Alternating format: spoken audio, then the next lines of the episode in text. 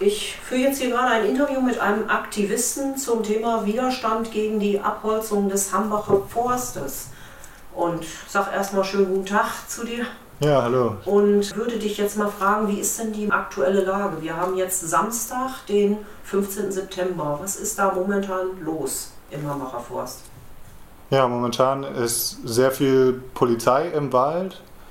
Seit letztem Donnerstag werden Baumhäuser geräumt. Es wurden in dem Zuge auch Bäume gefällt, um äh, eine Schneise zu machen, damit äh, große Gerätschaften an die Baumhäuser rankommen. Und heute am Samstag hat die Aktion Unterholz zu einer Aktion aufgerufen, zivilen Ungehorsams. Und da sind einige hundert Menschen in den Wald gekommen, um die Aktivisten auf den Baumhäusern zu unterstützen. Also geht es da vor Ort gerade richtig ab? Ja. RWE macht ernst, quasi. Genau, und das äh, mit der Unterstützung der Polizei NRW und der Polizei, Polizeikräften aus anderen Städten. Also die Zahlen sind bestimmt über 1000 äh, Polizisten dort äh, vor Ort, Polizistinnen. Wie reagieren denn momentan die Medien auf die Geschichten im Hambacher Forst? Es wird sehr viel in den Medien darüber berichtet. Äh, in allen großen deutschen Zeitungen wird darüber berichtet. Es ist auf der Titelseite, es war in der Tagesschau, die New York Times berichtet, der Guardian. Also man kann schon sagen, die Welt schaut gerade auf den Hambacher Forst. Du hast eben im Vorgespräch mir gegenüber erwähnt, dass es auch einige sehr spannende Statements von verschiedenen Organisationen zu diesem Thema gibt. Mhm. Ja, die Gewerkschaft der Polizei hat die Räumung im Hambacher Forst in Frage gestellt, wie auch der Bund der Kriminalbeamten, wo man ja erstmal denken würde, die stehen dem positiv gegenüber so einem Einsatz.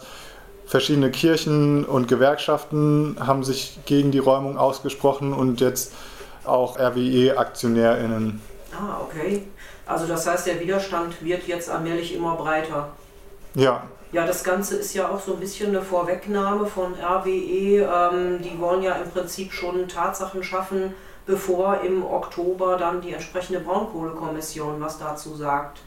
Das ist so der Stand, den ich gehört habe. Gibt es dazu weitere Infos oder?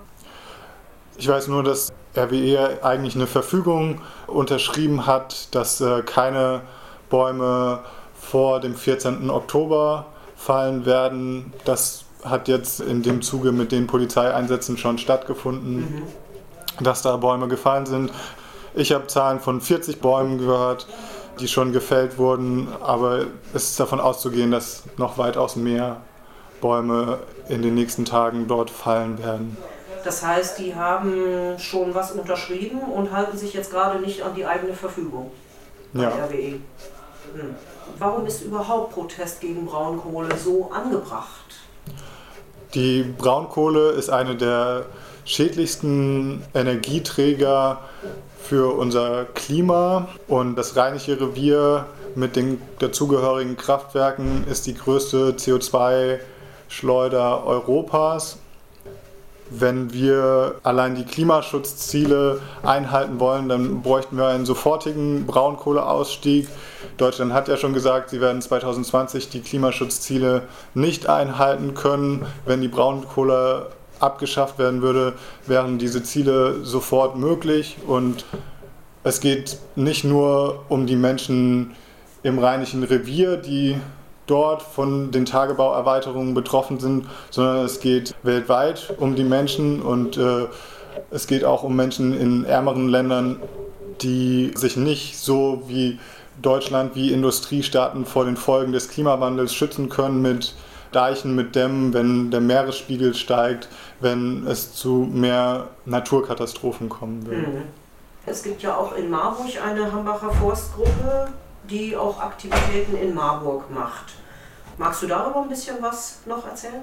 Ja, die Gruppe, das Marburger Solidaritätsbündnis Hambacher Forst, macht verschiedene Aktionen. Wir haben Infostände jetzt hier gerade auf dem Bettenhaus, Herbstfest. Wir haben bei den Weidenhäuser Höfefest einen Infostand gemacht. Es wurden Banner aufgehangen, um auf das Thema aufmerksam zu machen. Und es gibt auch immer wieder Menschen, die dorthin fahren in den Forst aus Marburg. Ja, es gibt Aktionen in Marburg und es gibt auch in vielen anderen Städten Gruppen, die auf das Thema aufmerksam machen, sodass einfach das Thema präsent ist. Wie kann ein Mensch sich denn solidarisch mit den Leuten im Hambacher Forst erklären, ohne da jetzt vor Ort zu gehen? Also ich sag mal, ich möchte irgendwas tun. Wie kann ich mich da jetzt solidarisch zeigen? Ja, wichtig ist auf jeden Fall die Situation vor Ort zu beobachten. Da äh, ist einmal der Blog des Hambacher Forst, also hambacherforst.org, eine wichtige Quelle, wie auch Twitter, at Hambi bleibt und dann ja, mit anderen Menschen über das Thema in, ins Gespräch kommen, vielleicht ein Banner malen mit Freundinnen und aus dem Fenster hängen mhm. und äh, einfach dafür sorgen, dass das Thema weiter präsent ist. Ja, und sonst, wenn Menschen zu der Gruppe dazustoßen wollen, dann können sie sich unter der E-Mail-Adresse marburg.ende-gelände.org melden.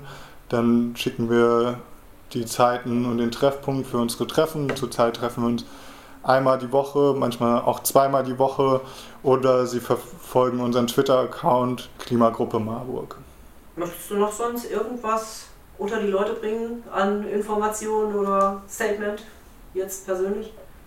Ja, zeigt, wie vielfältig Widerstand sein könnte und äh, leistet Widerstand äh, gegen diese Ungerechtigkeit. Ich danke für das Interview. Ich danke auch.